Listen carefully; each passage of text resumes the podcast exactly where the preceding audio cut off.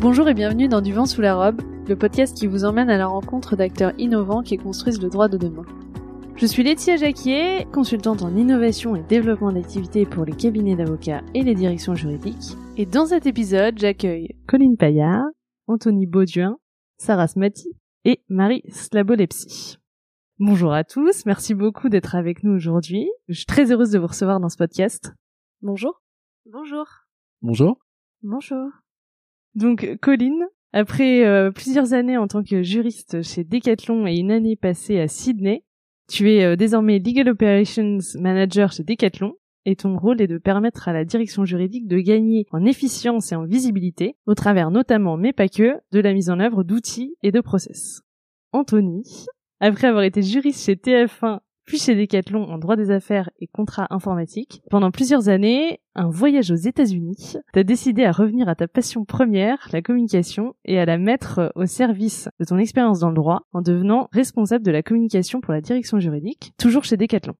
Ton but, rendre le juridique, je cite, accessible et sexy. Tout un programme. Sarah, quant à toi, tu es juriste au sein du département digital et data de Decathlon et en plus d'être une as de la couture, je n'ai pas oublié, tu as mis en place avec ton équipe plusieurs innovations dont tu nous parleras plus en détail tout à l'heure.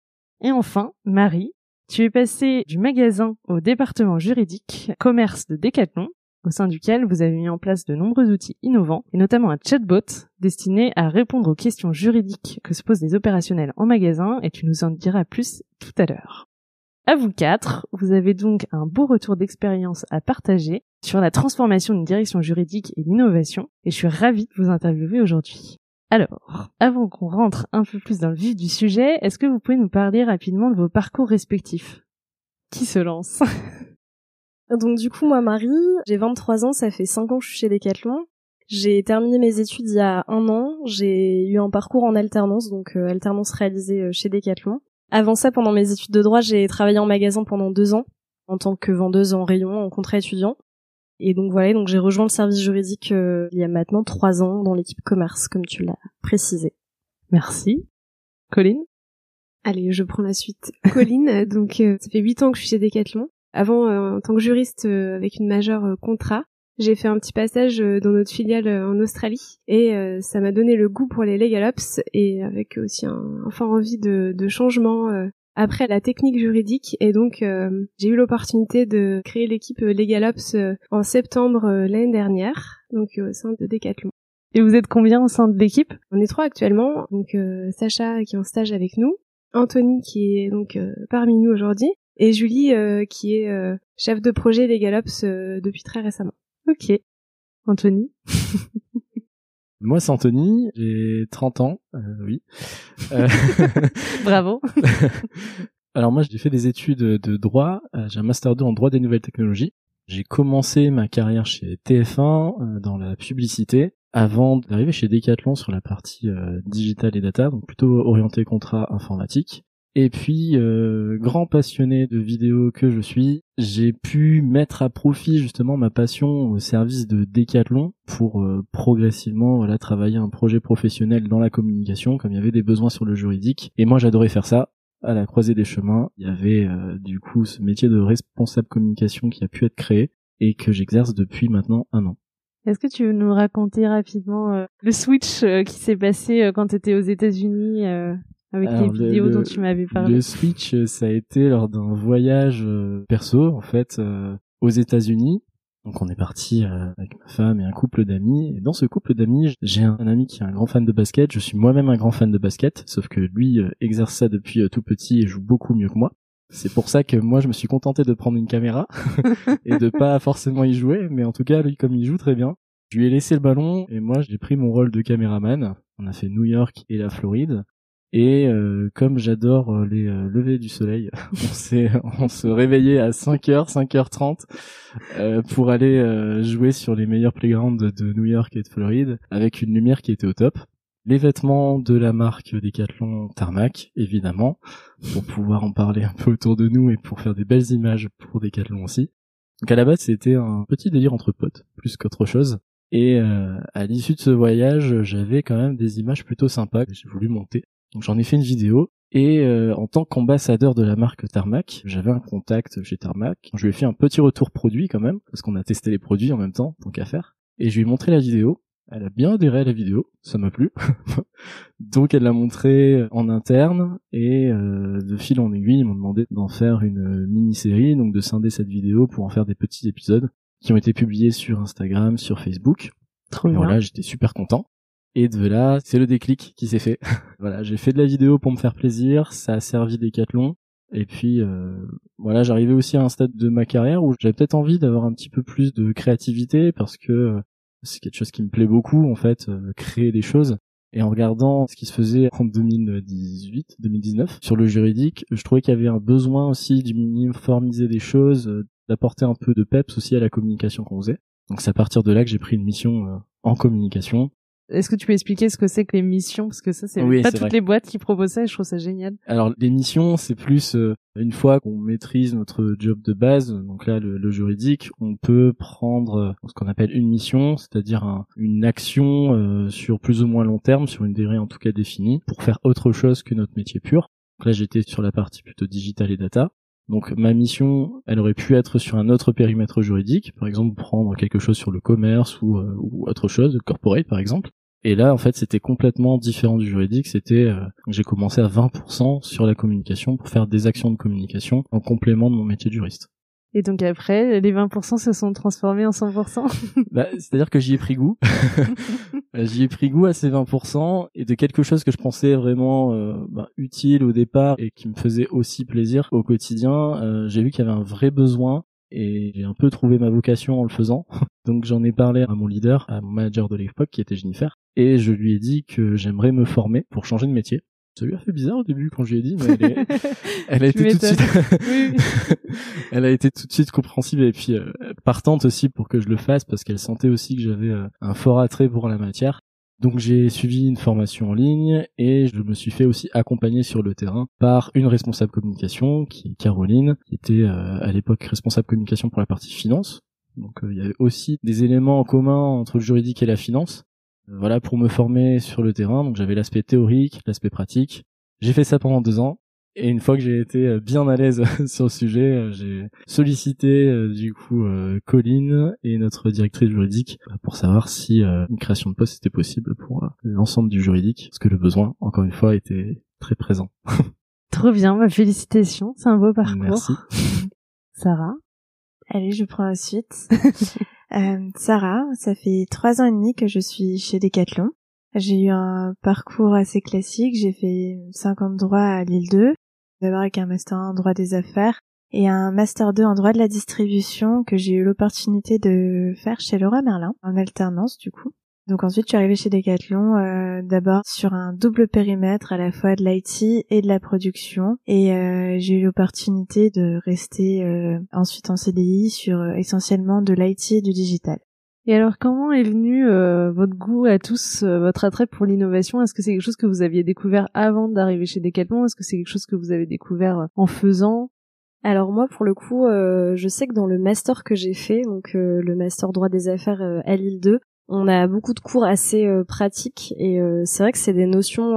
donc le master, je l'ai fait il y a un an. C'est des notions qui, enfin, en tout cas que j'ai remarqué qui arrivaient vraiment dans les cours en fait qu'on nous propose. C'est par là que j'ai commencé à en entendre parler et de la même manière quand je suis arrivée au service juridique, on m'a très rapidement parlé de la mission de chatbot en me proposant une petite mission euh, sur mon alternance euh, là-dessus et donc c'est quelque chose euh, où j'ai pris goût, on va dire, assez rapidement. Colline? Moi, j'ai pris goût en fait, je pense au cours de mon stage en agence de com. J'étais en stage à Paris en agence de com avant de rentrer chez Decathlon. Et après, euh, chez Decathlon, en fait, j'ai aussi euh, accompagné les communicants euh, sur leurs contrats, euh, agence, mannequin, etc. Et en fait, on intervenait euh, dans les cafés de l'image. D'ailleurs, les juristes actuels euh, le font toujours. Et en fait, l'idée, c'était de vulgariser euh, vraiment euh, les choses. Donc, par exemple, on parle de rupture brutale, mais ça ne parle à personne. Ouais, c'est Donc, clair. euh, comment faire pour faire passer le message euh, à des communicants qui veulent juste faire leur projet et sortir leurs images en toute euh, sérénité. Donc en fait, avec euh, d'autres collègues, on s'est s'est pris à ce jeu-là de vulgariser en fait le juridique euh, lors de ces événements. Et c'est vraiment ça qui m'a, je pense, plu en premier, c'est le langage clair et comment rendre accessible le droit. Et j'ai découvert, je pense, vraiment chez Decathlon parce que les opérationnels ont une forte attente euh, à ce niveau-là. Faut que ça aille vite. Enfin, je pense dans toute boîte. Mais en fait, là, euh, ils, ils, adorent qu'on qu'on prenne part aussi à leurs réunions, qu'on soit des leurs en fait. Et ça passe aussi par le langage. Ça passe par le langage. Mm. Et après, c'est vrai que mon expérience en Australie, en tant que juriste généraliste, euh, bah, là j'ai pu aussi euh, bah, faire des mémos euh, clairs, des vidéos, d'autres expériences de langage clair qui m'ont vachement plu. Et après voilà ce qui m'a amené à rechercher un peu plus en matière d'innovation, ce qui pouvait se faire et, effectivement là désormais c'est on a un choix immense donc on sait plus quoi choisir même. Je rejoins complètement ce qui a été dit par Colline. Pour moi, ça a d'abord commencé par la partie euh, langage clair, euh, simplifier les choses euh, pour nos opérationnels. Mais je pense que ça s'est aussi pas mal accéléré ces dernières années avec vraiment oui ce besoin des opérationnels, le besoin aussi de simplifier les choses. Je pense par exemple à quand on intègre de nouvelles personnes, à créer vraiment des process clairs, rendre accessibles des choses qui pour nous sont acquises, mais pas pour des personnes qu'on va intégrer ou nos opérationnels qui n'ont pas le même métier justement, enfin, quand on parle d'innovation euh, dans le domaine du droit, enfin, là, on, parle surtout d'innovation dans les directions juridiques. Si je me fais un peu l'avocat du diable et que je dis, bah, mais pourquoi en fait faudrait innover dans des directions juridiques? De quel besoin on part euh, Qu'est-ce qui justifie le fait de devoir innover? Quels sont les points de douleur selon vous? Bah, je pense, enfin, si on prend l'exemple de Decathlon, nous, on est euh, 280 dans le monde, juristes, et euh, on touche toutes les activités de l'entreprise. Donc déjà, euh, on peut pas être partout. Et ensuite, euh, il faut donner l'envie aussi qu'on nous sollicite en fait. Et je pense que c'est ce qui permet aux juristes en fait de se mettre dans une démarche innovante. C'est vraiment d'être dans une logique de business, de faire partie d'un projet et de vouloir en fait que ce projet réussisse.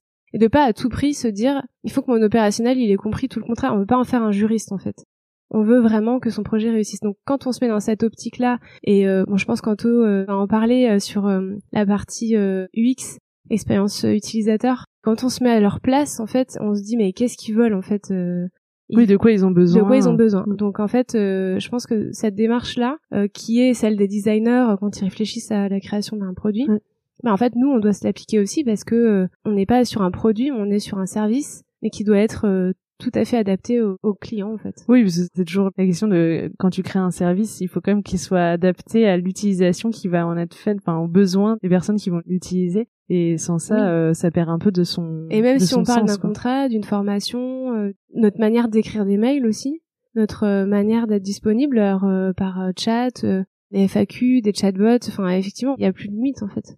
On en parlera tout à l'heure sur les innovations pédagogiques on laisse libre cours à notre imagination. Mais c'est ça qui est hyper intéressant, je trouve, c'est que ça permet aussi, euh, enfin, d'avoir. Tu parlais de créativité tout à l'heure, et euh, je pense que il y a un peu ce mythe que les juristes euh, ou professionnels du droit sont pas créatifs, mais en fait, je pense que pas du tout. Enfin, si je peux juste ajouter, nous, on a aussi la culture du feedback chez Decathlon.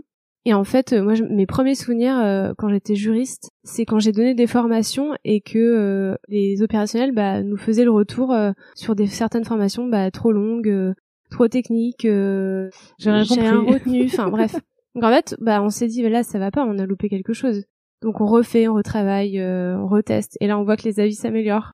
Donc on se dit bah ok, on a peut-être euh, touché quelque chose et on va peut-être continuer comme ça en fait. Se remettre en question aussi. Oui, parce que c'est pas forcément évident de, au début, euh, quand toi tu penses que ta formation était trop bien, tu t'es donné du mal et tout, d'avoir des feedbacks, mais en même temps c'est ça qui permet de s'améliorer, et puis plus les opérationnels sont contents aussi, plus t'as envie de faire encore mieux euh, les fois d'après. Puis euh, tu parlais de comment était venu le besoin on se rend compte aussi que il y a certains messages qui passent beaucoup mieux quand on fait une vidéo ou un support un peu sympa que si on, passait par un mail de trois pages, une note. déjà, ça donne pas très envie d'être lu et ensuite, euh, on n'a pas toujours le temps de lire trois pages de notes alors que finalement, euh, avec une vidéo, le message passe quand même un peu mieux. Les personnes retiennent un peu plus euh, de ce message. Mais c'est plus dynamique aussi. C'est plus dynamique aussi. Et ça contribue aussi à casser un peu cette image de, de juriste euh, chiant. C'est pas moi qui l'ai dit. tu parlais de créativité tout à l'heure. Moi, je trouve que justement, les, les juristes sont super créatifs, mais il faut leur donner euh, le temps et les moyens d'explorer cette créativité. C'est là où justement euh, le poste de LegalOps et puis aussi de ce que je peux faire sur le marketing juridique permet justement de dégager du temps et de faire ce qu'il n'avait pas le temps de faire. Oui. Il faut juste l'idée. Forcément, c'est un petit investissement en termes de temps, mais moins que s'il faisait tout tout seul. Donc il y a un Oui, vrai accompagnement. Donc je trouve que c'est c'est déjà pas mal et ça permet d'aller euh, naviguer dans des eaux encore pas explorées. Et il faut parfois casser les codes alors qu'on est juriste pour justement mieux se faire entendre. Mais au-delà de ça, je pense que c'est l'humain qu'il faut placer au centre.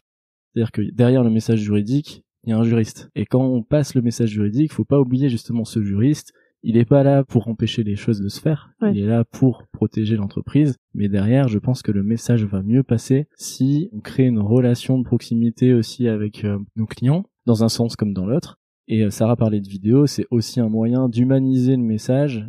Avec un mail, euh, ce serait pas possible. Avec une vidéo, tu vois la personne, tu Mm, mm. t'as le ton, t'as le, les expressions. Ça crée tout de suite, je trouve, un lien aussi de proximité que tu as pas euh, avec un écrit euh, où là t'es tout seul face à ton papier. ça, ça nous force aussi à simplifier le message. oui, aussi. Ce qu'attendent nos clients en interne, c'est pas un message compliqué, c'est quelque chose de simple. On retient toujours plus en s'amusant. Si on peut s'amuser un petit peu en écoutant ou en regardant du juridique, alors c'est parfait, on va retenir, on va retenir quelque chose. Moi, je voudrais juste ajouter euh, par rapport à des retours. euh, là, je reviens d'un déplacement à Bordeaux, euh, donc auprès des magasins. Et en fait, ce qu'ils nous disent souvent, c'est que le temps magasin, donc pour les opérationnels, et le temps juridique, il est complètement différent. Et du coup, je pense que bah, finalement, quand tu parlais de besoin, je pense que c'est à la fois euh, de gagner du temps à la base. Enfin, en tout cas, euh, dans l'équipe, c'est comme ça qu'on essaye de raisonner. Et après, il y a aussi le fait de proposer des outils euh, variés à la fois des supports où peut-être les personnes seront plus visuelles ou ce sera plus au niveau de l'audition. Ça peut être assez varié, donc euh, on essaie de proposer un panel d'outils. euh, Oui, Qui qui, répondent à tout correspond, le monde. ouais, qui répondront finalement aux préférences et aux besoins de tout le monde. c'est ça. Et alors, quelle est la vision de la direction juridique?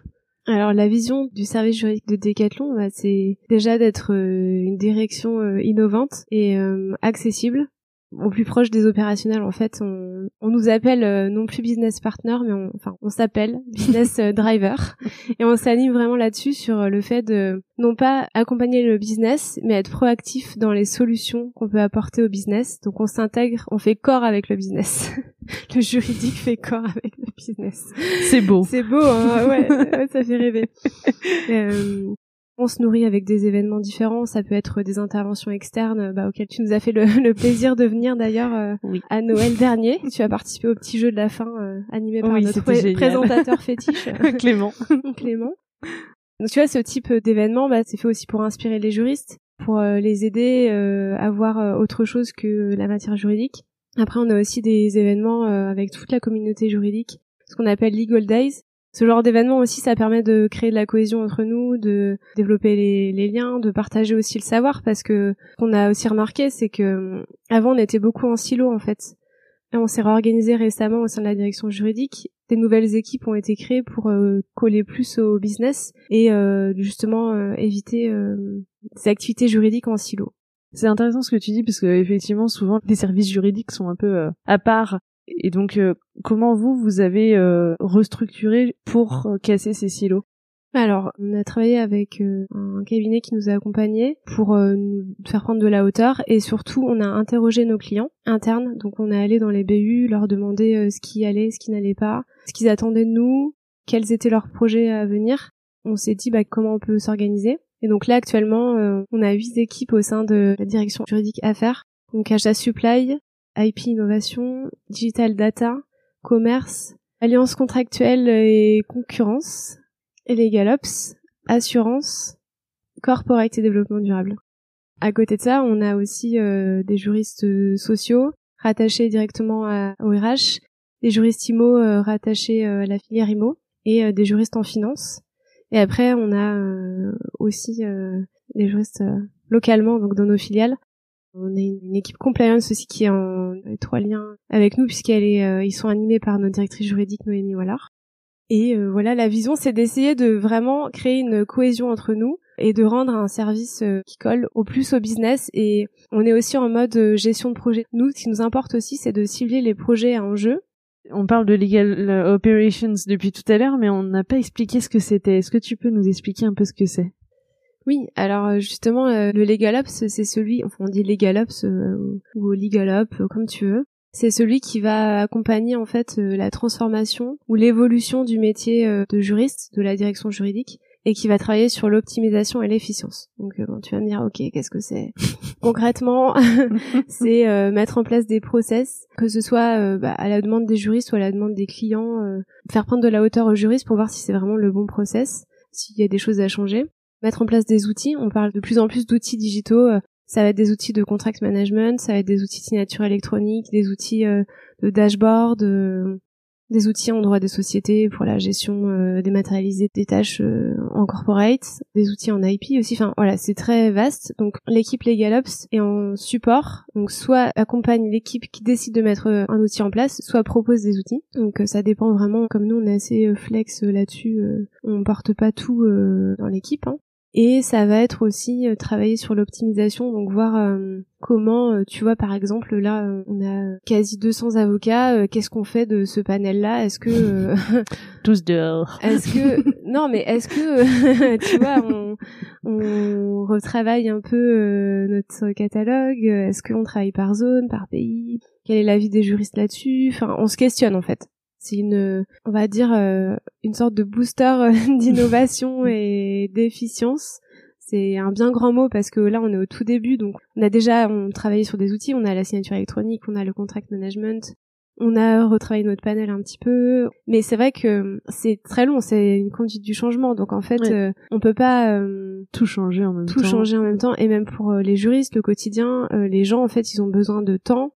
On peut pas tout chambouler comme ça, et surtout, on ne décide pas nous des changements en fait. Ça va être euh, on va peut-être penser à des choses qu'on va soumettre et euh, ça va être partagé entre guillemets et c'est c'est comme ça qu'on fait adhérer aussi euh, au changement. Et, je t'ai parlé de transformation tout à l'heure. Pour moi c'est pas vraiment une transformation c'est plutôt une évolution parce que c'est inévitable en fait. Le juridique va dans cette direction là de digitalisation d'innovation. Donc en fait, moi je pense que dans quelques années, ce poste-là de LegalOps, il sera Ouais, comme euh, le poste des juristes. Euh, Exactement. tout le monde aura euh, Parce que, son poste de LegalOps. Et même, je pense que en termes de recrutement, les gens qui vont voir des équipes LegalOps dans les entreprises auxquelles ils vont postuler vont se dire ah bah super, peut-être que j'aurai plus de temps pour me consacrer à mon métier de juriste. Et peut-être que je pourrais même innover. Ouais, c'est ça. Pour moi, c'est aussi une force, un pouvoir d'attraction pour des talents Ouais. Après, c'est vrai que chez nous, on avait déjà avant le poste euh, cette culture euh, d'innovation et de transformation. Donc, il y avait déjà beaucoup de projets euh, mis en place ou en cours. Donc, en fait, c'est pas non plus une révolution. Tu vois ce que je veux dire? Oui. Le terreau était déjà très fertile. Parce que tous les juristes ont cette cette casquette un peu innovante. Et est-ce que tu penses que c'est important d'avoir une équipe dédiée justement pour pouvoir avancer dans cette évolution alors moi je pense que c'est très utile parce que en fait nous on est à 100% donc en fait euh, on a le temps pour ça. On prend en main les projets de A à Z. Par exemple euh, Anthony sur le site juridique bah il le prend en charge et euh, ça va beaucoup plus vite que si c'était quelqu'un qui était à 20% dessus. Ah, on l'a testé hein, par le passé et le site il a mis trois ans à se mettre en place. Ah, mais c'est sûr. Euh, c'est colossal. Ça prend, ça prend beaucoup de temps. Et, et tu vois, euh, Julie sur la partie CLM, elle est à 100% dessus parce qu'en fait, la cible s'est déployée dans 10 pays cette année. Et en fait, un juriste, bah clairement l'an dernier, elle faisait ça en plus de son métier et ça mm. rentrait pas quoi. Bah oui. Donc après, je pense que dans d'autres organisations, c'est possible d'avoir un LegalOps avec des relais, mm. mais sous réserve que cette charge de LegalOps soit bien identifiée et que le jury soit déchargé. Mais d'ailleurs, je pense que c'est une très bonne manière de fonctionner. Enfin, je pense que ça serait une très bonne organisation que d'avoir des relais en fait, euh, des personnes qui ont envie. Oui. Parce qu'il faut avoir envie aussi d'aller euh, dans les outils, d'aller dans les process, d'aller dans le knowledge management. Mm. Euh, des personnes qui ont envie de faire ça et qui sont relais et faire une communauté un peu les galops dans l'entreprise en fait. Ouais, mais c'est clair, c'est, je pense que c'est super important. Et tu parlais de conduite du changement, je pense que c'est aussi un des. Pour infuser. Ouais, en fait. c'est ça. Ouais d'avoir des relais parce que toi tu peux pas euh, ah tout le temps derrière euh, chacun des juristes. Non et puis c'est surtout on est il y a des cultures différentes, il y a des, des besoins différents. Euh, nous on a des façons de faire de subsidiarité, tu vois. Donc la décision se prend au plus proche de l'action, ouais. Donc en fait les legal ops pour tel ou tel pays, je suis pas la mieux placée pour en parler, tu vois ce que je veux dire? Oui oui, il y a des façons de faire qui sont différentes aussi. Ouais, c'est ça. Mhm. Comme je l'ai dit euh, en intro et puis euh, comme tu en as déjà un petit peu parlé, Anthony, euh, donc vous avez créé un poste de responsable de communication pour la direction juridique chez Decathlon. Tu as commencé déjà à expliquer un petit peu bah, qu'il y avait cette création de poste, elle était issue de certains besoins. Qu'est-ce qui justifiait le fait de créer un département communication dédié au juridique? Parce que j'imagine que chez Decathlon, vous avez un département com euh, plus général euh, appliqué à, toute l'entreprise. Quel est l'intérêt de créer ce rôle spécifique du communicant pour la direction juridique? Alors, on a un réseau de communication interne chez Decathlon. Par contre, personne n'était euh, dédié au juridique ou en tout cas l'accompagner vraiment que partiellement. On a quand même beaucoup de monde au juridique avec beaucoup d'expertises différentes. D'où l'intérêt en fait de créer un poste et notamment un poste de responsable communication avec euh, un infiltré, c'est-à-dire moi, euh, qui, euh, enfin j'étais juriste pendant sept ans donc globalement je connais, évidemment j'ai pas la prétention de connaître toutes les matières, mais en tout cas c'est un langage que je maîtrise et, tu connais le métier, la, compréhension des sujets se fait assez rapidement. Globalement on arrive à parler le même langage et après le traduire pour nos clients internes. Donc c'est surtout avec euh, bah, l'augmentation de nos besoins de communication. Il y a beaucoup de projets, on en a parlé, beaucoup de choses se font, mais on communiquait pas dessus, ou alors on communiquait peut-être pas de la bonne façon ou de manière hétérogène. Donc c'était important d'ajouter de l'homogénéité euh, dans tout ça, euh, de créer une vraie identité qui ressemble au juridique pour que nos messages soient plus identifiés, mieux compris. Voilà, on voit le message, on sait que ça vient du juridique si on n'est pas fan du juridique, on, l'ouvre pas, mais ça, a aussi ses inconvénients. euh, L'objectif, c'est justement d'impulser une nouvelle énergie. On voit que ça vient du juridique. Le juridique s'adresse d'une autre manière aux opérationnels, de manière plus simple, plus personnalisée aussi. Et donc, euh, le message, en principe, est mieux compris aussi. Du coup, tes missions, donc, rendre le juridique sexy et accessible, comment on s'y prend pour ça eh ben on le fait pas tout seul. on le fait pas tout seul, on a besoin d'aide de, de, tout le monde. En fait, j'agis un peu comme un gestionnaire de projet quelque part. Je vais euh, être dans la partie plus euh, conception, aussi création, diffusion. J'interviens un peu lors de toutes les étapes, mais je le fais jamais seul. C'est-à-dire que on va déjà s'adresser à des clients, donc il y a la partie ciblage, il faut savoir à qui on s'adresse. Donc ça, je peux pas le deviner tout seul. C'est forcément le juriste qui connaît ses clients. C'est grâce à lui aussi qu'on va pouvoir euh, bah, mieux diffuser le message parce qu'on va, utiliser un langage différent si on s'adresse à je sais pas quelqu'un qui travaille en logistique ou euh, quelqu'un qui travaille en magasin voilà c'est aussi des jargons euh, propres à chacun et donc pour ça, il y a la première euh, étape qui est identifier les cibles. Donc ça, mmh. je pense que du coup les juristes des différents départements peuvent répondre sur ce point. Mais est-ce qu'il y a un travail aussi d'identification des besoins, par exemple les supports ou les choses qu'ils aimeraient bien avoir en termes de communication? Enfin comment ça marche? Alors, je vais essayer de prendre de la hauteur pour recerner ensuite, euh, recentrer sur le sujet. Mais euh, chaque équipe a son projet d'équipe, donc avec ses axes stratégiques. Donc là, ça détermine vraiment euh, le champ d'action de l'équipe, qui va vraiment faire partie des, des cibles prioritaires. Ça va vraiment déterminer la stratégie de l'équipe. Et ensuite, si je parle vraiment de la communication, au début de l'année, avec chaque équipe, on travaille un plan de communication. Et là, on va vraiment s'intéresser à chacune des cibles. Donc, qui elles sont? Est-ce qu'elles font partie du cœur de cible? Est-ce que, au final, sur nos axes stratégiques de l'année, il faut vraiment s'adresser à telle ou telle catégorie de personnes? Pas forcément, mm. ou de manière indirecte. Et on va pouvoir justement aller s'intéresser à qui a besoin de savoir telle ou telle chose. il y a toute cette partie-là de construction du plan de communication qui est super importante avec chaque équipe. Voilà. Et si je réponds à la question initiale qui est euh, comment est-ce qu'on rend le... comment rend le juridique sexy, euh... il y a plusieurs manières de le faire. euh, c'est ajouter une pointe de fun quand même dedans, sans oublier le message. Le message c'est vraiment le plus important avec la cible.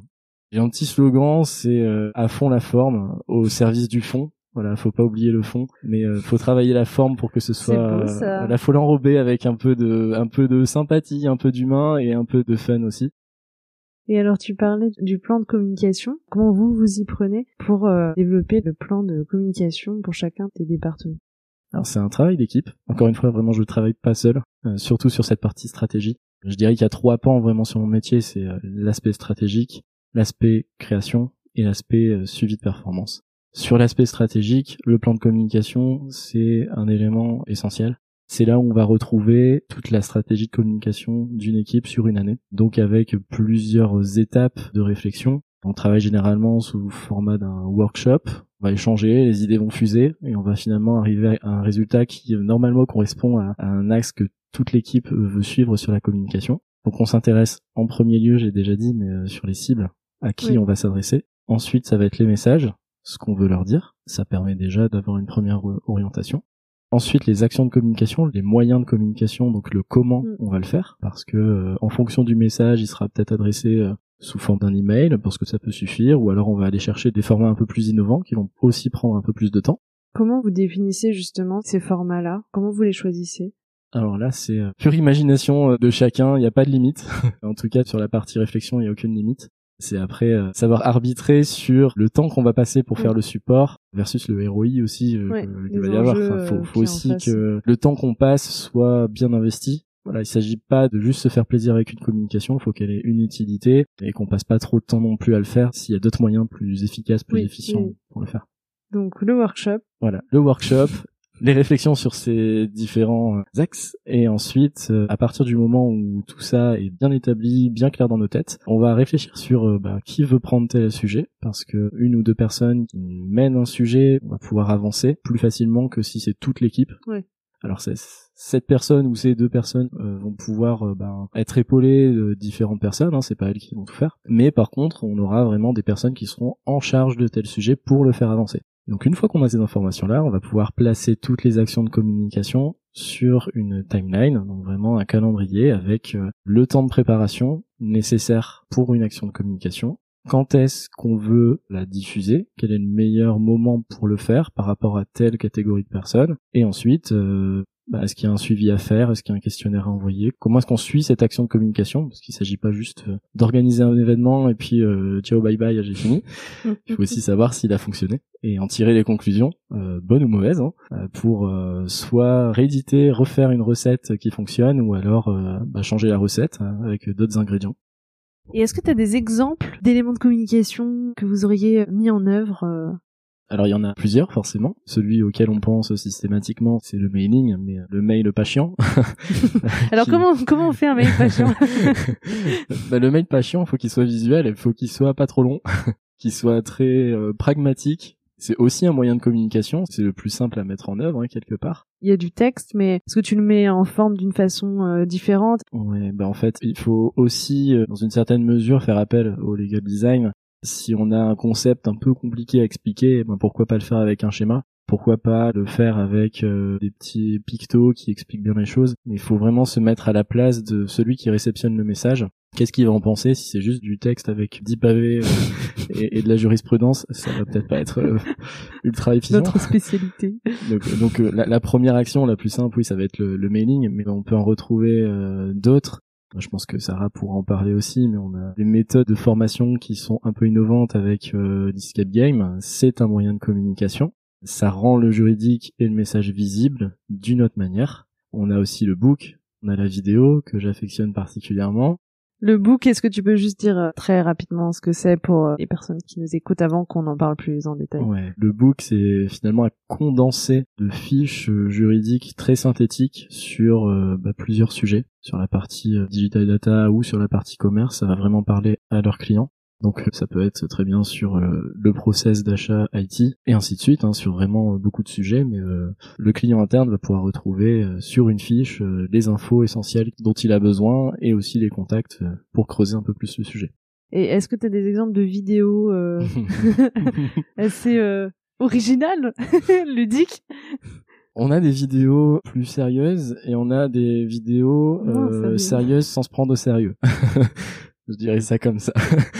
Euh, sur les vidéos euh, sérieuses, enfin en tout cas sur des vidéos qu'on a pu faire avec euh, l'équipe commerce et notamment Marie, on a fait une série de vidéos un peu tuto en magasin où l'on expliquait les sujets forts qui concernent les collaborateurs en magasin. Par exemple les soldes, euh, on pouvait avoir la réglementation euh, sur la chasse, euh, sur beaucoup de choses, avec euh, bah, les juristes commerce qui ont bien joué le jeu en se mettant en chasseur, en se En mettant se voilà. déguisant en chasseur Voilà, par exemple, euh, mais en tout cas toujours en magasin avec des conseils très pratiques. euh, Qu'est-ce que tu dois faire dans tel cas On a eu évidemment aussi des concepts euh, un peu plus, euh, comment dire, Plus osé plus osés.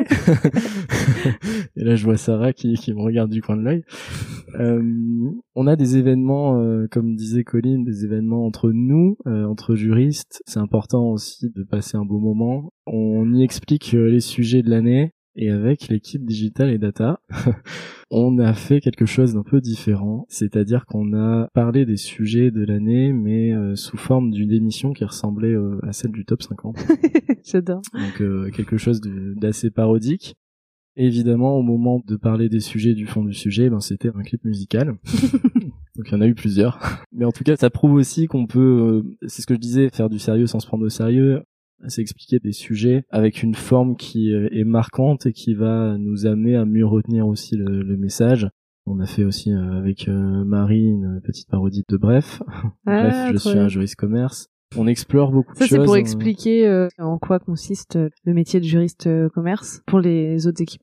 Ouais, c'est ça. On a déjà fait un JT télé, une, parodie de Qui veut gagner des millions. Enfin, sur les autres types de supports. Ça rejoint un peu le suivi de performance et en même temps euh, la création, puisque chaque année on édite euh, un rapport d'activité par équipe et un rapport d'activité euh, globale juridique qui permet de retracer l'année sur les grandes actions de chacune des équipes, qui permet derrière de le diffuser à nos clients pour qu'ils sachent aussi ce qu'on fait, quelles sont nos performances et aussi ben, ce dont on est fier aussi de, Donc ça permet à la fois de savoir ce qu'on fait, quel est notre périmètre, et aussi de donner du sens euh, à nos actions et, euh, et, de leur donner des idées aussi, hein, s'ils ont besoin d'un juriste, euh, ce qu'on peut leur apporter. Oui, mais c'est vrai qu'il peut y avoir un peu une opacité, surtout quand il y a beaucoup de juristes et de services juridiques qui s'occupe de quoi et vers qui je dois me tourner pour tel ou tel point et ça ça peut vraiment faciliter du coup euh... ouais, on vise vraiment de la transparence vis-à-vis de nos clients et aussi entre nous. Je pense qu'un bon juriste c'est un juriste ouvert à la fois sur euh, ses pairs euh, dans le partage et aussi ouvert sur euh, ben, ses clients internes bien les comprendre et partager aussi avec eux mais de façon simple. Et tu parlais tout à l'heure de l'identité visuelle de la direction juridique alors pourquoi il faudrait créer une identité euh, visuelle propre à la direction juridique? Alors ça c'est quelque chose qui fait partie du marketing juridique. Je vais prendre un parallèle. Si on parle d'une marque, une marque c'est quelque chose euh, qu'on reconnaît. Une marque va développer des produits. Ils vont parler à ses clients. Bah, c'est un peu pareil au niveau du juridique. Il faut parler à nos clients, il faut être euh, reconnaissable. Ça passe par un logo, ça passe par un code couleur, ça passe par toute une charte graphique qui va nous permettre euh, ben, de finalement euh, être reconnu, d'aussi y placer nos codes, les valeurs qu'on défend à l'intérieur, par petites touches euh, colorées ou design, mais des codes dans lesquels on va se reconnaître. Donc c'est important à la fois pour les juristes d'utiliser des présentations ou des documents sur lesquels ils vont se sentir à l'aise pour communiquer. Et aussi pour nos clients, ben, c'est avoir quelque chose visuellement qui n'est pas trop chargé, qui va être agréable à lire aussi. Et alors, quels sont un peu les éléments importants à avoir en tête euh, quand on crée euh, l'identité visuelle d'une direction juridique? Bah, Déjà, il faut respecter euh, l'entreprise dans laquelle on fait partie. Il s'agit pas de faire quelque chose de complètement différent de Decathlon. Donc, on reprend les codes forts de Decathlon, mais par contre, on est quand même une entité à l'intérieur de l'entreprise. On veut incarner des valeurs, les valeurs du juridique. Et donc, ces valeurs, elles sont importantes à mettre en forme aussi. Très rapidement, on s'est dit que un sport collectif ou en tout cas avec un aspect stratégique, ça pouvait être important. On pouvait retrouver aussi, alors c'est très bête, mais, euh, mais ces quatre lignes qui sont présentes sur chacune des slides, ben, ces quatre lignes, ça va être les valeurs de Decathlon. Six flèches qui vont de l'avant, c'était les six équipes à l'époque. Voilà, c'est des petits détails qui vont finalement faire qu'on va se reconnaître là-dedans. Et sur les valeurs, c'est un travail que vous avez fait du coup en amont? C'est des valeurs globales Decathlon qui avaient été euh, retravaillées à l'époque, euh, justement, quelques semaines avant, donc c'était plus frais. ça tombait bien. Et vous avez aussi des signatures avec vos petites têtes. je crois que tu y es pour quelque chose. Un tout petit peu. oui, les signatures, c'est quelque chose que j'ai mis en place parce que je parlais de l'humain, mais c'est important aussi euh, dans nos signatures de le retrouver. Le juriste fait beaucoup de mails. C'est un des outils de travail principaux du juriste. Et forcément, à la fin de chaque mail, on a cette signature. Alors cette signature, je pense qu'il faut l'utiliser à bon escient. À la fois pour humaniser le message. Si on voit euh, la tête du juriste qui sourit, bah, ça aide à mieux passer. On va peut-être aller le voir plus ouais, voilà, le, refus passe un peu mieux quand même. non, il n'y a pas que les refus, mais en tout cas, c'est toujours beaucoup plus sympa à voir. Et on peut l'utiliser aussi pour euh, communiquer sur des outils qu'on met en place. Donc avec euh, des petits pictos à l'époque que j'avais créé pour euh, mettre un lien cliquable sur le site, pour mettre un lien cliquable sur une présentation d'équipe. Quand je parle présentation d'équipe, c'est le périmètre de l'équipe, l'offre de service de cette équipe On peut vraiment mettre plein de choses assez visuelles qui amènent à cliquer, qui font un peu de pub aussi, l'air pour ce qu'on fait. Je pense au chatbot notamment, avec euh, la nouvelle signature. J'ai retravaillé une autre signature un peu plus moderne, avec euh, la mise en avant du sport de chaque coéquipier, avec une petite partie chatbot, notamment pour Marie, pour ramener chacun à se questionner sur l'utilisation du chatbot et l'amener à le faire. Tu travailles aussi sur la refonte du site juridique. Mm. Est-ce que tu peux nous expliquer ce que c'est et quel est un peu l'objectif? Alors, le site juridique, c'est ma mission principale de l'année. C'est un gros chantier parce qu'on a envie vraiment de placer l'utilisateur au cœur du site. Le site actuel, il met à disposition pas mal d'infos, mais on a parfois un peu du mal à s'y retrouver. C'est pour ça qu'on a lancé ce chantier, c'était pour vraiment retravailler cette UX design et parler vraiment de besoins opérationnels retranscrits directement sur le site pour que la navigation se fasse le plus facilement possible, limiter le nombre de clics et avoir un accès très facile à l'information. Donc c'est parti vraiment de ce besoin-là. Si on veut rendre le juridique euh, accessible, eh ben faut travailler la vitrine. Et la vitrine, c'est le site. Faut donner envie de rentrer dans le magasin. Donc euh, si on regarde la vitrine, si on travaille bien tout ça, on passe la porte. c'est un peu l'idée. Et donc euh, sur ce site juridique, il y a quoi comme information, comme élément? Première chose super importante, je l'ai déjà dit, je travaille vraiment pas tout seul. On a au moins un relais par équipe qui m'aide sur la création du site parce que je ne connais pas les contenus de chacun, je suis pas expert sur tous les sujets. Alors c'était important d'être épaulé par euh, une équipe euh, motivée et qui peut me remonter tous les besoins de leurs clients, que moi je puisse ensuite les prendre en compte sur le site, me remonter aussi euh, les contenus et retravailler aussi dans un sens justement à encore une fois être le plus synthétique, le plus simple possible. Et ce qu'on va retrouver sur le site, bah ça va être déjà de l'actu pour pouvoir tenir nos clients informés, je parle de nos clients, mais aussi euh, les juristes peuvent être informés de ce qui se passe sur une autre matière. Et puis, on va retrouver, alors tout ne va pas être mis au même endroit. On va pas mettre les contrats et les infos juridiques au même endroit. On va scinder les deux. Si l'opérationnel veut une information juridique, il va se rendre sur le petit onglet information juridique. Et on a travaillé l'arborescence euh, de façon à ce qu'il retrouve l'information en un ou deux clics maximum.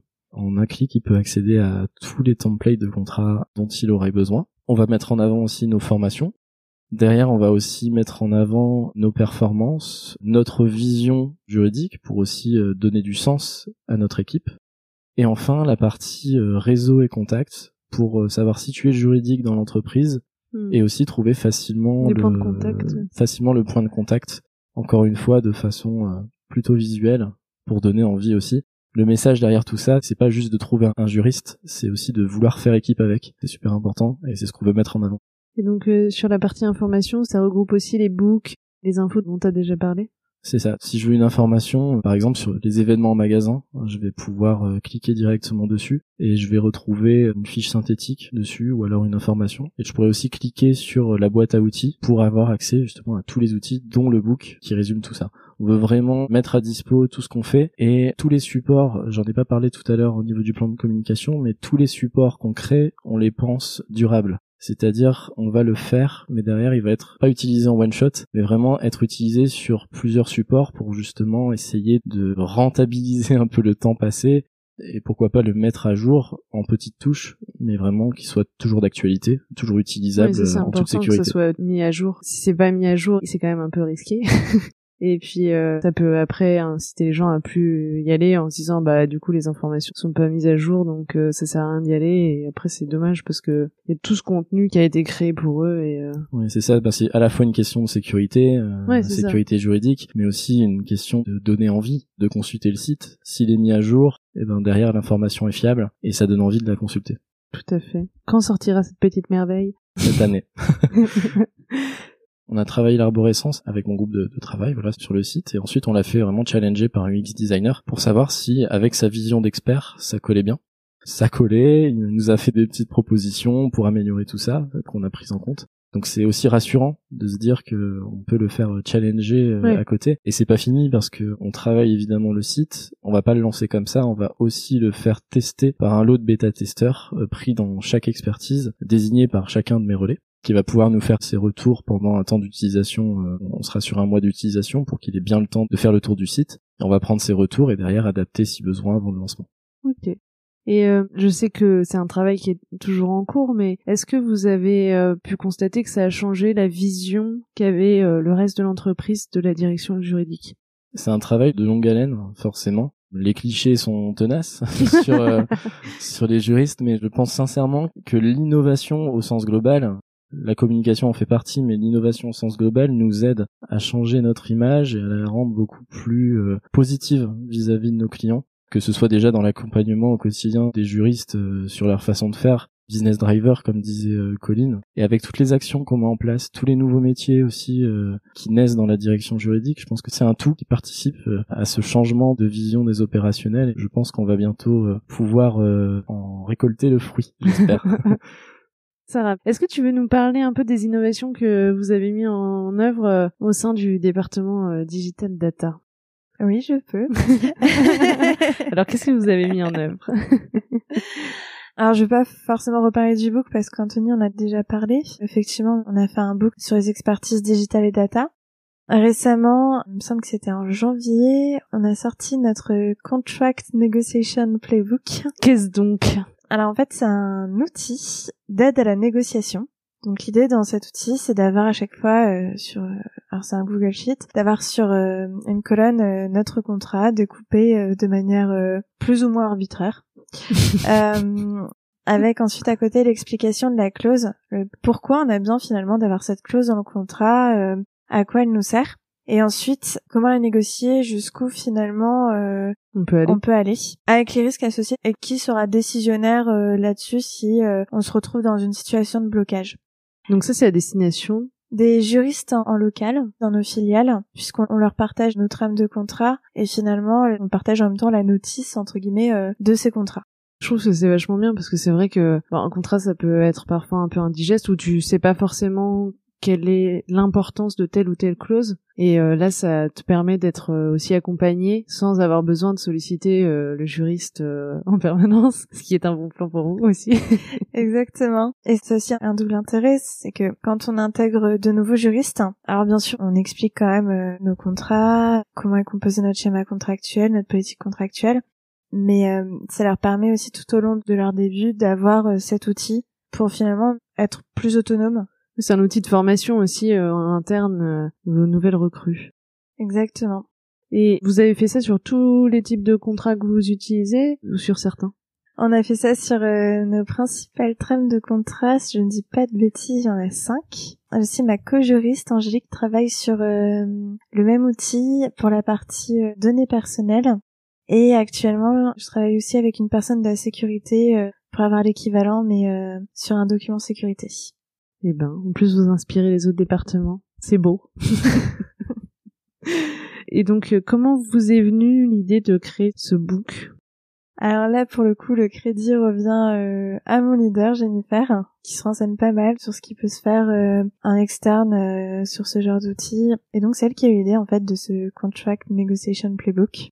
Et ça venait aussi, j'imagine, d'un besoin des juristes en filiale d'être accompagnés oui, exactement. C'est ça aussi. Euh, bah, comme je disais, on leur transmet euh, nos trames de contrat, qu'on rédige, qu'on adapte, qu'on modifie, qu'on met à jour. Mais sans finalement euh, expliquer pourquoi euh, expliquer les clauses pourquoi on en a besoin pourquoi on, si on rajoute trois paragraphes bah ça a un intérêt et derrière il y a sûrement des enjeux et euh, vous, vous avez dû faire du coup un travail en amont d'alignement sur euh, justement jusqu'où on va, parce qu'en fonction de chacun, on n'a pas forcément tous la même approche, la même stratégie d'un point de vue contractuel. Donc comment ça s'est passé?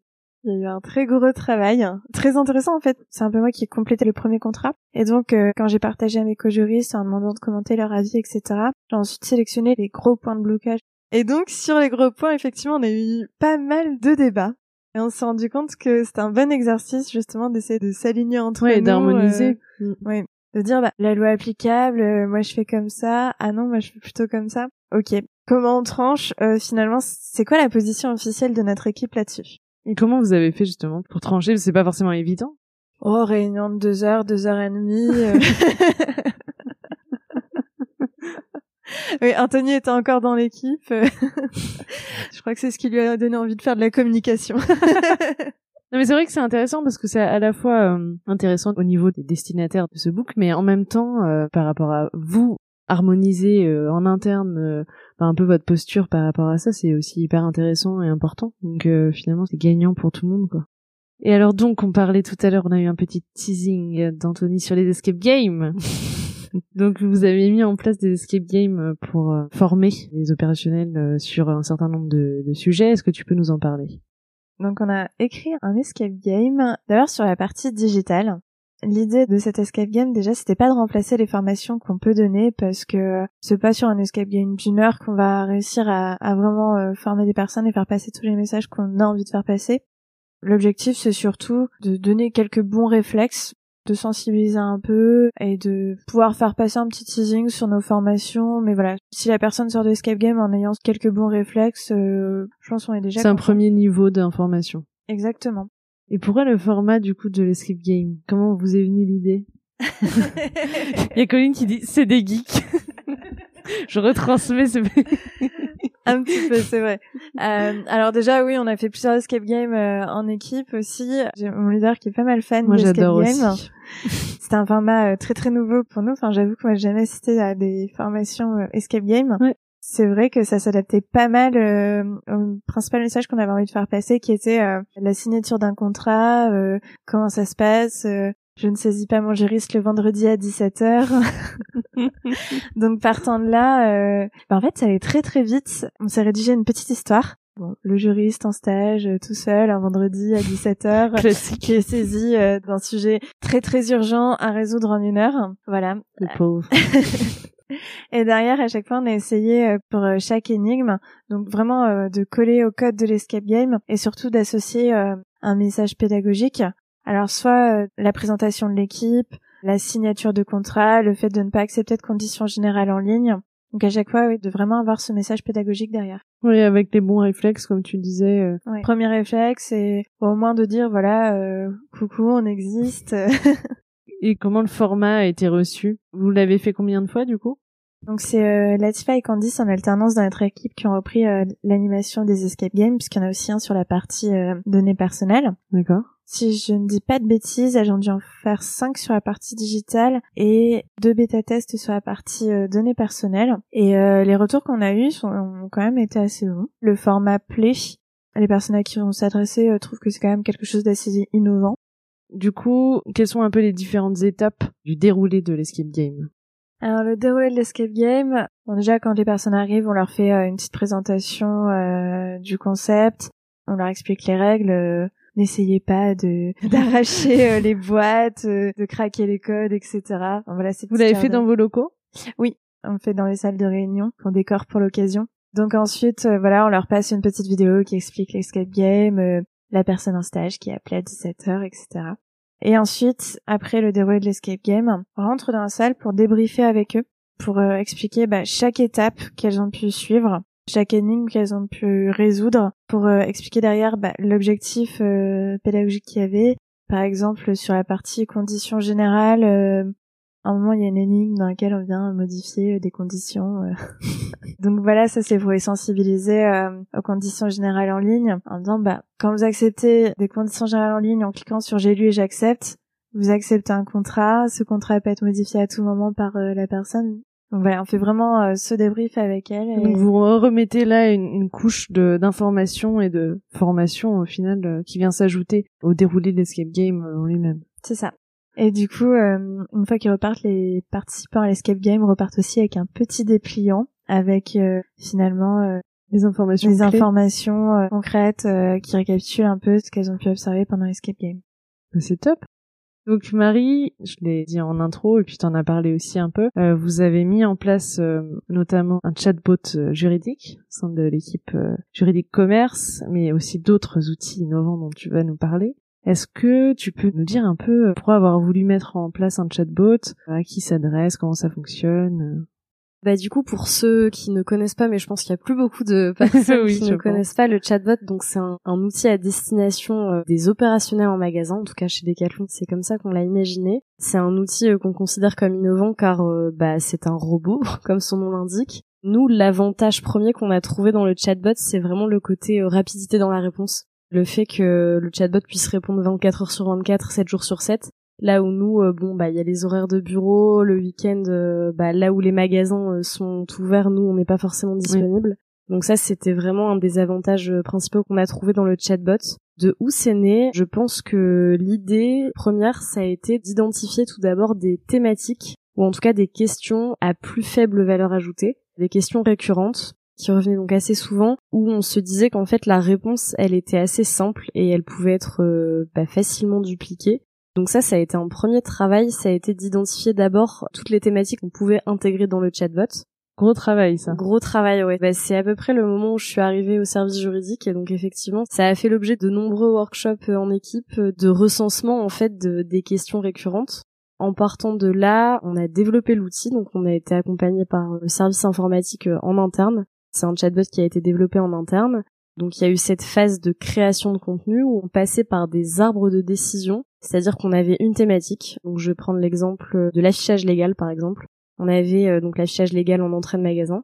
On avait cette thématique où en fait on avait tout en haut de l'arbre le nom de la thématique. On devait identifier la manière dont l'utilisateur allait poser sa question. Donc ça pouvait être euh, que dois-je afficher euh, en entrée de magasin. Il peut y avoir plein de façons de poser une question. De... c'est une difficulté également. Alors il faut savoir que le chatbot fonctionne aussi beaucoup par mots-clés, donc à partir du moment où il identifie le mot-clé, ensuite euh, il va pouvoir dérouler la réponse. Mais effectivement, euh, parfois, euh, bon, ça reste un outil informatique, il peut y avoir des petits bugs, donc c'est vrai qu'au plus on aura de questions d'entraînement, comme on dit, au mieux ce sera. Donc ça, ça a été une deuxième phase, l'intégration de contenu. Il y a eu évidemment aussi une phase de test. tout à l'heure, Sarah, tu parlais des, bêta-testeurs. Donc pour le chatbot, ça a été la même chose. On a identifié des profils en magasin qui pourraient être amenés à tester le chatbot ou en tout cas à l'utiliser de manière plus pérenne. On s'est rendu compte qu'en fait n'importe qui en magasin pouvait utiliser le chatbot, donc du vendeur en rayon au directeur de magasin. je pense qu'en magasin n'importe qui peut se poser une question juridique. Donc on est allé auprès d'eux, on avait tout un petit questionnaire pour vraiment identifier leurs besoins, identifier aussi les thématiques qui les intéressaient, ou en tout cas ils nécessitaient une réponse rapide. Et en partant de là, on a alimenté le contenu petit à petit. Donc, euh, bah, comme tu l'as dit, ça a été un travail euh, de longue haleine. Et c'est toujours pas fini d'ailleurs. On a encore plein de choses à faire. Je pense que c'est ça aussi qui est sympa dans le chatbot, c'est que ça bouge, ça, euh, bouge tout le temps. Et je pense qu'on peut toujours l'améliorer. C'est sur quel domaine du droit? Alors là, on est vraiment donc dans l'équipe commerce, donc c'est droit commercial pur. Donc vraiment la partie magasin. On a en tout, pour l'instant, on a 18 thématiques qui regroupent plusieurs questions, on va dire. Euh, ça peut être par exemple euh, la communication du process euh, pour faire de la vente au déballage. Je parlais de l'affichage légal. Ça peut être aussi tout ce qui va être une communication de process quand par exemple l'administration va venir effectuer un contrôle en magasin. En fait, on a essayé aussi de faire un lien avec d'autres outils existants tout à l'heure, on parlait de l'intranet. On a un intranet actuel qui va bientôt changer, comme Anthony le disait. Et du coup, on essaye aussi de faire des liens où, en fait, plutôt que de répondre par des pavés de texte, on va juste renvoyer vers quelque chose qui existe déjà sur l'intranet. Par exemple, le process euh, d'accueil de l'agent de la DGCCRF euh, en magasin. On a également toutes les règles, par exemple, sur les soldes, les ventes par lot, les ventes privées, les ventes flash, etc. On a une partie également sur tout ce qui est loterie et jeux concours où on va renvoyer vers les trames de règlement. Euh. Donc c'est vraiment tout est fait dans l'idée euh, de faire gagner du temps à la fois à la personne qui interroge, qui veut une réponse rapide, mais aussi au juriste euh, bah, qui veut aussi gagner du temps sur des réponses qui ah, oui qui ont une valeur ajoutée moins forte. En plus des thématiques là dont tu as parlé, est-ce qu'il y a aussi un lien avec le droit social? Oui, alors effectivement, ça c'est un constat qu'on a eu assez rapidement. En fait, le magasin connaît très bien le juriste euh, social, le juriste immobilier aussi, mais on se rend compte qu'il ne connaît pas forcément le juriste commerce. Donc euh, encore une fois, double intérêt. On s'est rendu compte que pour proposer un chatbot complet, il fallait couvrir l'intégralité des thématiques juridiques euh, auxquelles peuvent être confrontés les collaborateurs. Et donc effectivement, on s'est tourné vers l'équipe droit social, donc qui est euh, rattachée, euh, comme le disait Colline euh, en début de podcast, plutôt au, RH, à l'AGP. et au final, on leur a un peu exposé le projet, on leur a présenté l'outil, et on leur a surtout recensé l'intégralité des questions qui étaient posées et qui ne trouvaient pas de réponse. Parce qu'il faut savoir que derrière ce petit outil évidemment les questions elles arrivent auprès de quelqu'un. Et c'était de auprès de moi. Et donc je voyais toutes ces petites questions qui étaient posées et je me disais mais c'est dommage parce qu'au final on peut répondre sur un certain plan de la matière juridique. Mais c'est pas complet. Mais c'est pas complet. Et donc effectivement euh, les juristes droit social ont répondu présent. Et bah, certaines personnes de leur équipe euh, ont été très intéressées par le projet. Donc euh, aujourd'hui, on peut dire que c'est un chatbot qui répond à la fois au commerce mais aussi au social. Et on voit la différence en fait dans l'entraînement. Le chatbot est de plus en plus utilisé Et ça permet aussi aux juristes commerce de se faire connaître, mine de rien. Donc ça a vraiment euh, plein d'avantages. Ouais, plein d'avantages.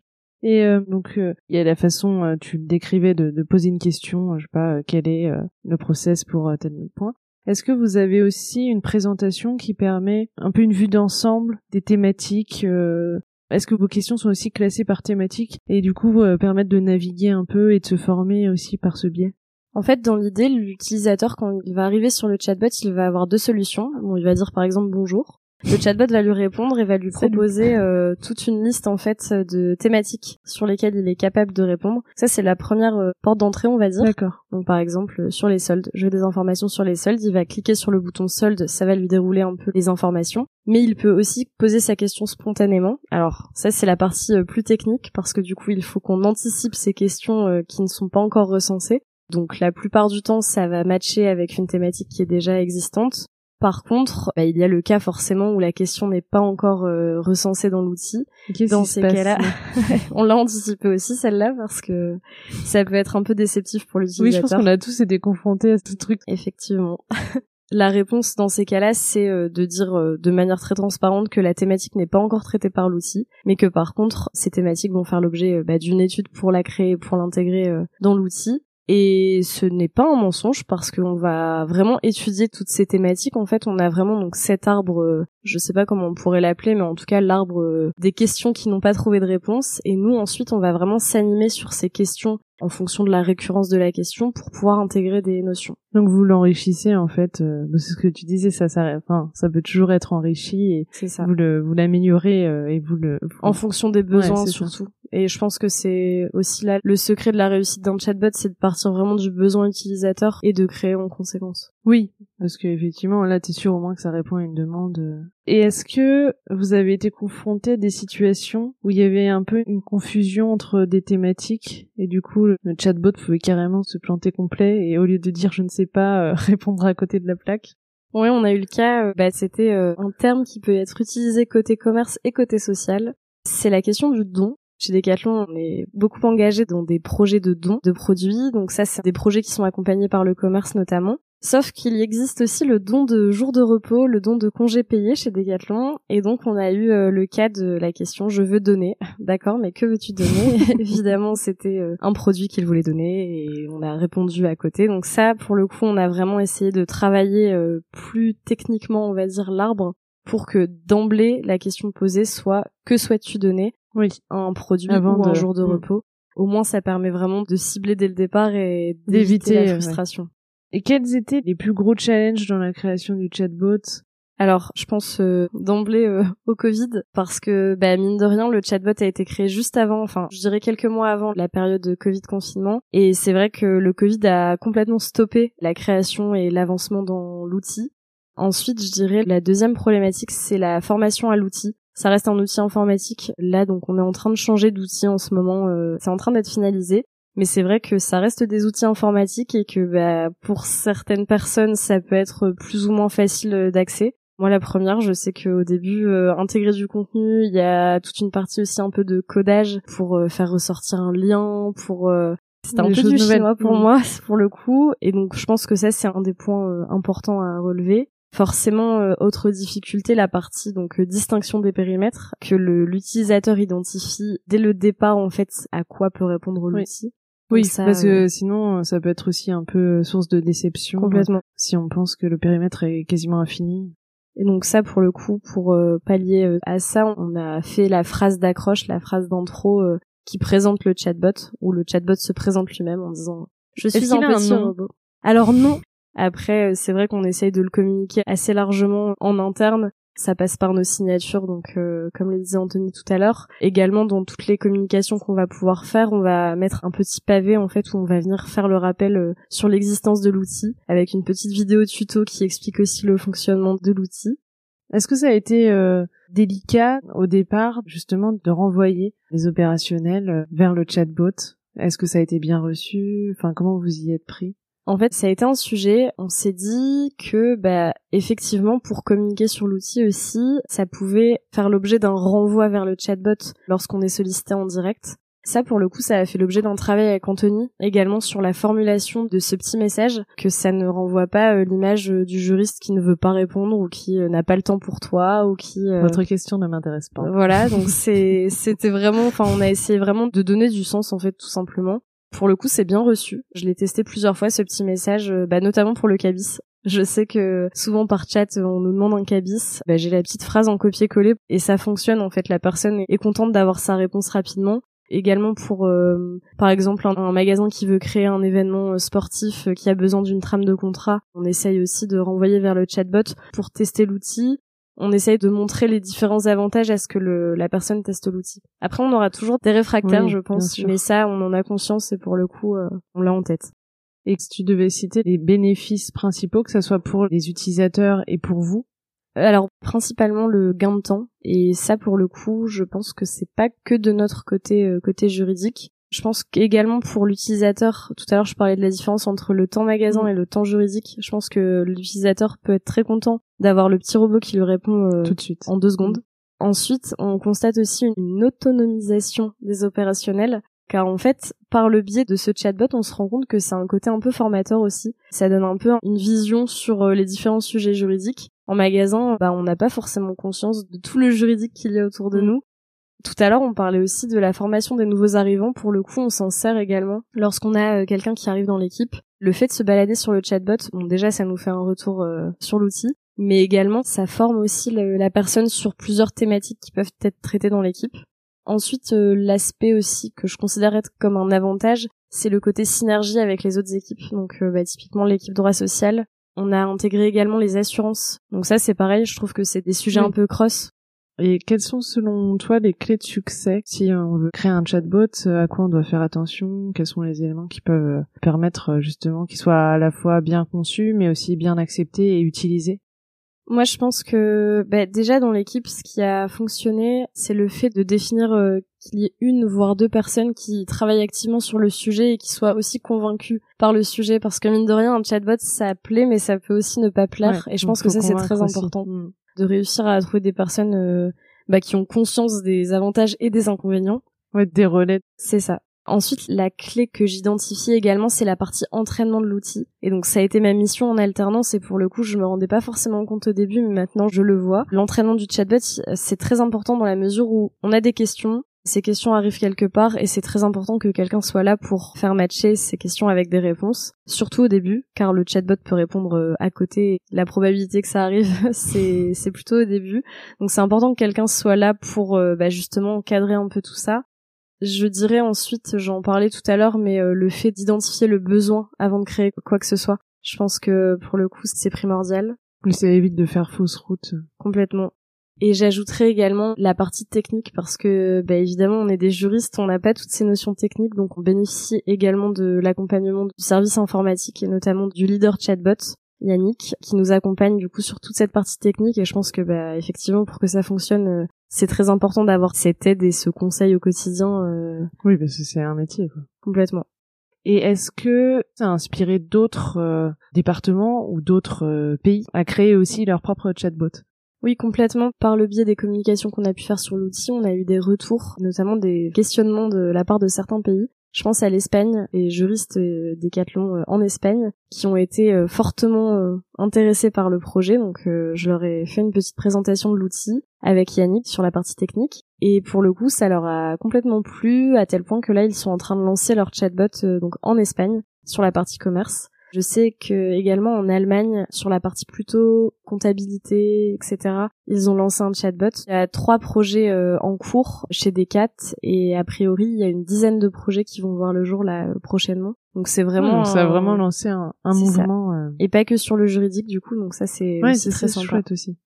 Et je crois que vous avez euh, obtenu un prix pour ça. Effectivement. L'année dernière, on a participé au prix de l'innovation, prix de l'innovation juridique. Du coup, c'est organisé par Village de la Justice. Il y avait donc deux prix, le prix du jury et le prix du public. Euh, on a obtenu le prix du jury à l'unanimité, donc on était fiers de, de, ramener la coupe à la maison, comme on a dit. bah, vous pouvez. Ça permet aussi euh, bah, à l'équipe de faire un peu le point sur les différents outils qu'on a pu lancer et oui, de prendre un peu de recul et de se rendre compte que bah, ce sont des choses qui fonctionnent et qui plaisent en plus euh, à l'extérieur, donc euh, donc c'est chouette. Et justement sur ces autres outils, parce que là on a parlé du chatbot, mais il n'y a pas que ça. Est-ce que tu peux rapidement nous expliquer ce que vous avez mis euh, en place euh, comme autre outil? Alors on a deux grilles. Une première, une grille d'audit euh, juridique magasin. Donc le mot fait très peur. comme je disais, j'étais en magasin la semaine dernière pour la tester justement. C'est une grille en fait où on va reprendre plusieurs thématiques juridiques commerciales. Donc par exemple les contrats, les événements.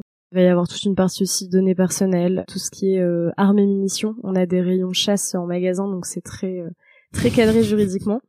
L'idée, ça fait euh, peur. Oui, ça fait un peu peur, mais finalement, ça va. Ils sont plutôt ok. Euh, du coup, on a plusieurs lignes, euh, bah, une grille d'audit tout simplement, donc ok, non ok, et ça permet de donner au magasin une matrice de risque et un pourcentage du risque sur le magasin. Et ça fonctionne plutôt bien. Je me suis rendu compte que cette grille, elle permettait vraiment d'avoir un 360 en fait sur les principaux risques en magasin. Donc il y a une partie sur la délégation de pouvoir du directeur de magasin, vérifier que le, le directeur ait bien signé sa délégation de pouvoir. Euh. Donc c'est un peu une checklist. Exactement, c'est une checklist. Euh. C'est exactement ça. Il y a une partie également sur euh, la partie contractuelle, vérifier que chaque prestation de service, chaque relation avec des partenaires, des clubs, des associations fasse l'objet d'un contrat. C'est assez complet pour le coup. Il y a la partie vérification de l'affichage légal, aussi bien en entrée de magasin, mais aussi sur la cartoucherie. Ça permet vraiment de faire un petit tour de magasin et un petit tour du risque finalement. Et ça donne euh, également au, voilà bah pour le coup c'était avec le directeur de magasin que je remplissais cette grille et ça lui donne aussi euh, une vision encore une fois de sujets qu'il n'avait peut-être pas imaginé en fait comme étant des sujets juridiques. Et donc euh, lui ça lui permet vraiment d'avoir cette vision et je pense qu'en tant que directeur de magasin c'est bah, c'est lui qui porte la responsabilité pénale donc c'est quand même chouette qu'il ait vraiment une idée de tout ce sur quoi il s'engage. Et je crois que vous avez aussi mis en place une grille de gestion de contrat. Oui. Donc la deuxième grille, c'est la grille de gestion de contrat. C'est une grille, donc encore une fois, à destination du magasin. Je pense que vous avez compris que je travaille beaucoup avec les magasins. C'est une grille en fait de suivi de contrat. Ça peut servir euh, dans un premier temps pour tout ce qui est recensement de contrat, pour que le magasin ait une idée en fait de tous les contrats sur lesquels il est engagé. Donc plusieurs colonnes. Une première colonne euh, nom du contrat, la date de début, la date de fin, la durée si c'est un contrat à durée déterminée, ainsi que la durée de préavis. Et en fait, l'outil va venir calculer la date maximum de résiliation. Donc ça, c'était la première version. Et très récemment, on a mis à jour pour que le magasin remplisse une adresse mail. Euh, adresse mail sur laquelle on va lui envoyer l'alerte, effectivement. Pour éviter les reconductions. Euh, Exactement, parce qu'on a constaté que c'était quand même un, vrai sujet en magasin, le, magasin qui nous appelle, bah, qui vient de se réengager, enfin la reconduction tacite euh, vient d'être mise en place et donc c'est de nouveau pour trois ans bah, dans ces cas-là, on n'a pas beaucoup de levier. Pour le coup, c'est un petit outil qui est censé euh, aider le magasin à gérer ses contrats. Est-ce qu'il y a d'autres euh, éléments ou outils que vous auriez mis en place? Je parlerai d'un dernier outil, le book juridique. Donc là, encore une fois, dans l'idée de répondre sous n'importe quel support. Donc on a parlé de la vidéo, des outils plutôt informatiques, des chatbots. Là, pour le coup, le book juridique, dans l'idée, le magasin doit l'imprimer en support papier on s'est rendu compte encore une fois, on est parti du constat que le magasin euh, n'avait pas forcément toujours le temps de sortir son ordinateur, euh, de se connecter à l'intranet ou un autre outil. Là, l'idée, c'est qu'il ait vraiment toutes les informations juridiques sous la main. On a repris ça sous forme de fiches thématiques, euh, des petits A4, reprenant un peu les différentes règles en magasin. Sous le même format que ce qui a été fait dans le département digital data. C'est ça. Et alors, euh, quels conseils vous souhaiteriez donner à des directions juridiques qui voudraient innover? Quels sont un peu les premiers pas à faire, les points de vigilance? Bah, moi déjà, je pense qu'il faut euh, échanger avec les autres directions juridiques. Parce que en fait, je trouve qu'on le fait pas assez et c'est vraiment hyper enrichissant. Nous cette année, on l'a un peu plus fait. Et en fait, à chaque fois, on ressort de là, on a plein d'idées, euh, ça ça booste à fond et écouter euh, les juristes, euh, les utilisateurs, faire des petits sondages régulièrement ou profiter d'événements pour euh, mettre une petite boîte à idées, enfin voilà. Top, merci. Pour le coup, moi, si j'avais un conseil à, à donner pour innover, ce serait pas d'attendre d'avoir le temps pour le faire, mais vraiment de prendre le temps. Moi, je vais faire court. Pour innover, selon moi, il faut prendre en compte un besoin, il faut tester et surtout, il faut oser. On finit sur une belle punchline. Tout pareil. eh bien, euh, merci beaucoup à tous. J'étais ravie de, vous interviewer. Merci. Merci Laetitia. Merci à toi. Merci Laetitia. Voilà, c'est terminé pour aujourd'hui. J'espère que l'épisode vous a plu. N'hésitez pas à me faire des retours sur cet épisode, me dire si ça vous a aidé, si vous trouvez que c'est intéressant, si le format vous plaît. Si le podcast vous plaît, n'hésitez pas à me mettre une très bonne note, de préférence 5 étoiles sur iTunes, ça m'aidera beaucoup, et à parler du podcast autour de vous. Si vous avez des questions, ou si vous voulez donner votre avis, ou si vous avez envie de partager votre point de vue sur tous ces sujets d'innovation, N'hésitez pas, vous pouvez le faire sur les pages du vent sous la robe sur les réseaux. Donc il y a une page sur Instagram, une page sur Twitter, une page sur LinkedIn, une page sur Facebook et sinon sur le site internet, sur la page dédiée à chaque épisode, vous avez la possibilité de laisser des commentaires. C'est vraiment fait pour ça, ça peut être très intéressant de débattre sur ces sujets, donc n'hésitez pas. Et sinon je vous donne rendez-vous dans 15 jours pour le prochain épisode. À bientôt!